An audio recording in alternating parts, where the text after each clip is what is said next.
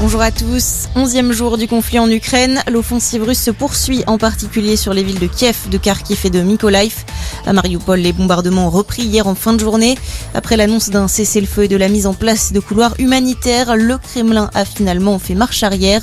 Hier, dans une allocution diffusée sur les réseaux sociaux, le maire a fait part d'une situation très difficile face au blocus. Dans ce contexte, les Français invités à quitter la Russie, le ministère des Affaires étrangères renforce les recommandations envers ses ressortissants. Jeudi dernier, il était déjà fortement conseillé de quitter le pays. Hier, le Quai d'Orsay a appelé les Français dont la présence n'est pas essentielle en Russie à partir tant que cela est encore possible. Il met notamment en garde sur la raréfaction des liaisons aériennes. Suspension des opérations de Visa et Mastercard en Russie. Les deux géants des cartes bancaires l'ont annoncé hier soir. Mastercard suspend son réseau de services. De son côté, Visa va cesser toutes les transactions au cours des prochains jours. Autrement dit, il va devenir progressivement impossible de réaliser des paiements avec ses cartes bancaires en Russie.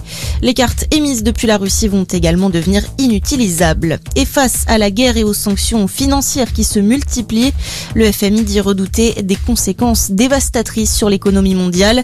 Le Fonds monétaire international craint des effets collatéraux pour d'autres pays. Dans l'actualité également, la primaire populaire apporte son soutien à Jean-Luc Mélenchon après le retrait de Christiane Taubira faute de signature. Le mouvement citoyen se replie sur le troisième candidat le plus plébiscité par le vote qui s'est tenu fin janvier. Yannick Jadot était arrivé deuxième, mais le candidat de la France insoumise est le mieux placé dans les sondages. C'est justifié le conseil d'administration de l'association. Et puis direction Pékin, troisième médaille française aux Jeux paralympiques d'hiver. Marie Baucher a décroché l'argent cette nuit à l'épreuve de Super G. En revanche, à l'épreuve masculine déficient visuel, Yacinthe Deleplace a manqué le podium de quelques dixièmes.